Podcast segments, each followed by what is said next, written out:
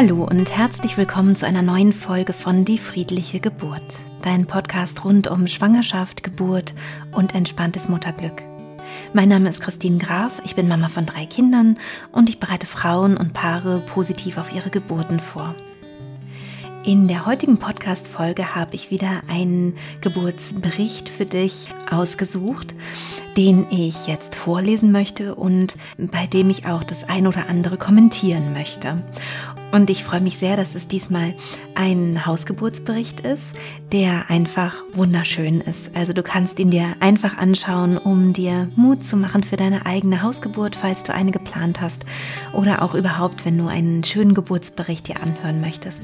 Wenn du gerade schwanger bist, dann kann ich dir empfehlen, generell dich mit vielen schönen Geburtsberichten zu umgeben, damit dein Unbewusstes mehr und mehr weiß und lernt, dass Geburten eben auch was ganz Schönes und Kraftvolles sein können.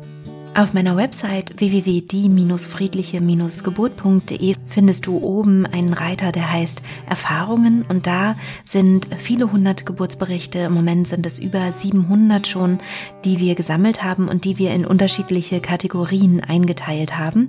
Also du kannst dann gerne mal schauen, welches Stichwort für dich vielleicht passt, ähm, was dich gerade besonders interessiert, zum Beispiel sowas wie Hausgeburt oder eben auch was anderes und dann dich passend mit den Geburtsberichten Geburtsberichten zu umgeben, die Geburtsberichte zu lesen oder auch anzuschauen, die dich gerade besonders beschäftigen oder die Themen, die dich gerade besonders beschäftigen. Ich wünsche dir jetzt ganz viel Freude mit diesem Geburtsbericht von Nina. Liebe Christine, Dein Aufruf auf Instagram, weitere positive Geburtsberichte in deinen Podcast aufzunehmen, hat mich endgültig motiviert, meine wunderschöne zweite Geburt aufzuschreiben. Gerne teile ich sie auch in deinem Podcast. Das wäre für mich ein krönender Abschluss. Ich bin ein absolut großer Fan von dir, habe lange deine Podcast-Folgen gehört und brauchte keine Überzeugung, deinen Online-Kurs zu buchen. Jetzt liegt meine Tochter neben mir in der Federwiege, ich wippe und tippe. Die Geburt meines Sohnes E, die meine erste Geburt war, war eine für mich traumatische Erfahrung. Schon nach kurzer Zeit wollte ich nochmal eine Geburt erleben und das irgendwie anders machen. In meiner nächsten Schwangerschaft, die leider in einer Fehlgeburt in der zwölften Schwangerschaftswoche endete, entschied ich mich für eine Hausgeburt und konnte diesen Plan dann in meiner dritten Schwangerschaft umsetzen. Ich hatte ein tolles Hebammentrio an meiner Seite und fing früh an, deinen Kurs zu machen und zu üben. Ich hatte viel Freude an den Hypnosen und empfand meine Schwangerschaft als eine friedliche und schöne Zeit, in der ich sehr mit mir in Verbindung war. Das Geburtszimmer hatte ich zu Beginn der Rufbereitschaft bereits fertig eingerichtet, sogar der Pool war aufgebaut. Ich war mir sicher, dass dieses Baby nicht über Termin gehen würde. Ich irrte mich natürlich. Zum Ende der Schwangerschaft fühlte ich fast ein bisschen Prüfungsdruck in mir aufkommen. Hatte ich die Atmung nicht ein bisschen zu wenig geübt? War mein Kraftort wirklich passend für mich? Würde ich es schaffen, in den tiefen entspannten Zustand zu kommen? Ja, und hier möchte ich das erste Mal einhaken. Was ist das mit diesem Prüfungsdruck? Ich kann das natürlich total nachvollziehen, gerade wenn man schon eine traumatische Geburt erlebt hat und die hoffentlich ja auch gut aufgearbeitet hat, kann ja trotzdem noch so was ja sowas übrig bleiben, dass man das Gefühl hat, jetzt diesmal möchte ich es wirklich anders erleben und sowas kann natürlich einfach auch Druck auslösen. Es gibt Möglichkeiten, mit so einem Druck umzugehen. Also man kann auch ähm, diesen Druck sich genauer anschauen. Das Einfachste wäre in diesem Fall, die Augen zu schließen und einfach den Druck zu spüren und ihn wirklich da sein zu lassen. Und dann könnte man diesem Druck oder das ist ja im Grunde eine Angst, die dahinter ähm, steckt, also eine Angst zu versagen oder eine Angst, dass es doch irgendwie anders kommt oder eine Angst, nicht genug geübt zu haben. Der könnte man eine Farbe geben, vielleicht auch eine Gestalt, also dass sie ähm, ja, dass man sie irgendwie noch ein bisschen besser greifen kann im Körper. Und dann kann man sich vorstellen, dass diese Farbe ausströmt aus dem Körper, einfach vorne rausströmt. Und das kann schon sehr, sehr viel bringen, um so einen ähm, Prüfungsdruck auch abzubauen oder so Ängste abzubauen. Ähm, man kann auch äh, tiefer arbeiten. Also es gibt viele Möglichkeiten, wie man auch tiefer an Emotionen noch rankommt und arbeiten kann. Ähm, bei mir gibt es die Emotional Relief Exercise, die du auch in meinem Buch findest, das auch die friedliche Geburt heißt. Da wird die, ähm, diese Technik auch vorgestellt. Im Kurs ist es so, dass die auch angeleitet wird. Und es gibt darüber hinaus aber noch ganz viele andere, also EFT oder MIT oder es gibt auch die Möglichkeit, da mit äh, The Work von Byron Katie zu arbeiten zum Beispiel oder ja, mit ganz vielen unterschiedlichen äh, Methoden, die da wirken können und die einfach tiefer, unbewusst wirken können, wenn man sie richtig anwendet. Genau, also der Druck, der aufkommen kann, gerade auch kurz vor der Geburt, ist ähm, tatsächlich ganz normal und gerade bei einer schwierigen Geburt auch vielleicht nochmal verstärkter, also wenn man schon was Negatives erlebt hat. Und Wichtig wäre hier nur dieses Gefühl oder diese Gefühle, die damit einhergehen, nicht äh, wegzudrücken, wegzuschieben, denn dann werden sie in der Regel größer und belastender, sondern damit dann wirklich zu arbeiten und sich ähm, auseinanderzusetzen und ja, da einfach so einen Weg für sich zu finden, die Gefühle auch wirklich sich anzuschauen und denen Raum zu geben. Der Tag der Geburt kam, als ich nicht mehr damit rechnete, dass dieses Baby überhaupt noch raus wollte. Morgens löste sich das Muttersiegel. Aufgeregt berichtete ich meinem Freund, dass es jetzt losginge. Ich kann wirklich nichts geheim halten. Mein Freund schrieb seine Abschiedsmail in die Elternzeit, klappte seinen Laptop zu und setzte sich zu mir. Da saßen wir dann und warteten. Aber es passierte nichts. Ich konnte es mir nicht verkneifen und googelte so blöde Sachen wie Schleimpfropf löst sich, Geburt wann? Mein Freund holte um 14 Uhr unseren Sohn aus der Kita ab. Ich hatte ein schlechtes Gewissen, weil sich außer der Vorwehen, die ab und zu da waren, nichts tat.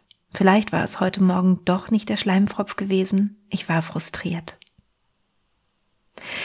Ja, auch das ähm, geschieht natürlich immer wieder, dass ähm, man denkt, naja, wann geht's denn jetzt endlich los? Und dann gibt es die ersten Vorzeichen und die ersten Ankündigungen, vielleicht auch schon Wellen, die regelmäßig kommen und äh, dann aber einfach wieder aufhören und es dann doch vielleicht noch ein, zwei Tage dauert. Und dann hat man schon das Gefühl, man hätte jetzt die ganze Welt schon verrückt gemacht für nichts und wieder nichts. Und ich fände es total schön, wenn du jetzt gerade schwanger bist und zuhörst, dass du dich vielleicht mit deinem, mit deinem Geburtsbegleiter oder deiner Geburtsbegleiterin zusammensetzt und genau das besprichst. Also dass du sagst, ich weiß es ja nicht. Gerade beim ersten Kind zum Beispiel auch kann es sein, dass du sagst, ich weiß überhaupt nicht, wie sich das dann anfühlen wird. Und auch beim zweiten oder dritten Kind, man weiß einfach nicht, wann geht's los und es bleibt ein Abenteuer und das ist einfach so. Und dass ihr dann für euch einfach einen guten Weg findet. Zum Beispiel, ja, dass, dass der Freund, die Freundin, ähm, Partner, Partnerin, wer auch immer, sich dann vielleicht frei nimmt und einfach bei dir ist, aber ohne Druck, dass man einfach sagt, ja, vielleicht gehe ich dann den nächsten Tag auch wieder arbeiten. Wir gucken einfach und ähm, das ist Teil einer natürlichen Geburt und das ist ganz normal. Also, dass man sich das eben nochmal klar macht, dass es nicht etwas Außergewöhnliches ist, sondern wirklich regelmäßig stattfindet und auch ein Stück weit dazu gehört. An diesem Tag hatte ich auch wieder einen Vorfreudentermin mit meiner Hebamme. Kurz bevor sie um 16 Uhr kommen sollte, bemerkte ich Kontraktionen, die gleichmäßiger zu sein schienen. Meine Hebamme schrieb, dass sie etwas später käme und ich spürte einen kurzen Moment Panik aufkommen, weil ich nicht wusste, was mir diese Wellen sagen wollten. Ich beschloss, mich in das Geburtszimmer zurückzuziehen und mit der Geburtshypnose zu beginnen. Die Wellen waren kräftig, aber ich empfand keine Schmerzen. Um 17 Uhr kam meine Hebamme und die Kontraktionen nahmen sofort in ihrer Intensität ab. Meine Hebamme meinte, dass es losgehen, aber auch noch ein paar Tage dauern könne. In dem Moment, als sie die Wohnung verließ, kamen die Wellen wieder und sie waren hoch. Ich ging in die Küche und hielt mich bei jeder Welle an meinem Freund fest. Ich versuchte mitzuessen, aber ich merkte, dass mein Körper nach Aufmerksamkeit schrie. Da wir beide trotzdem nicht glaubten, dass es in dieser Nacht wirklich ernst werden könnte, besprachen wir, unseren Sohn bei uns zu lassen, den wir sonst über Nacht zu seinem besten Freund und unseren Nachbarn gegeben hätten. Ich zog mich wieder in das Geburtszimmer zurück und atmete tief bei jeder Kontraktion. Schnell hatte ich herausgefunden, wie die Atmung am besten zu meinen Wellen passte, und ich wusste, was du mit eingrooven meinst. Dass mein Freund aufräumte und eh ins Bett brachte, merkte ich nicht. Diese Zeit kam mir sehr kurz vor. Ich war sehr bei mir und empfand keinerlei Schmerz. Es war allerdings mental eine Herausforderung und echt anstrengend. Als mein Freund aus dem Schlafzimmer kam und sich bei mir nach meinem Befinden erkundigte, sagte ich ihm, dass er bitte den Pool einlassen solle. Mein Freund war total irritiert und sagte sowas wie, was jetzt schon? Sollen wir mal die Hebamme anrufen? Geh erst mal in die Wanne und entspann dich. Haha. Ha. Ich ging also in die Wanne, aber merkte sofort, dass ich hier nicht lange bleiben wollte. Es war mir zu eng und ich hatte keinen Halt und außerdem das Gefühl, mit der Atmung nicht mehr gegen die Wellen ankommen zu können. Wir beobachteten den Abstand der Wellen und stellten fest, dass sie im Abstand von zwei Minuten kamen. Mein Freund rief also die Hebamme, die mich fragte, ob ich denn schon Wellen hätte.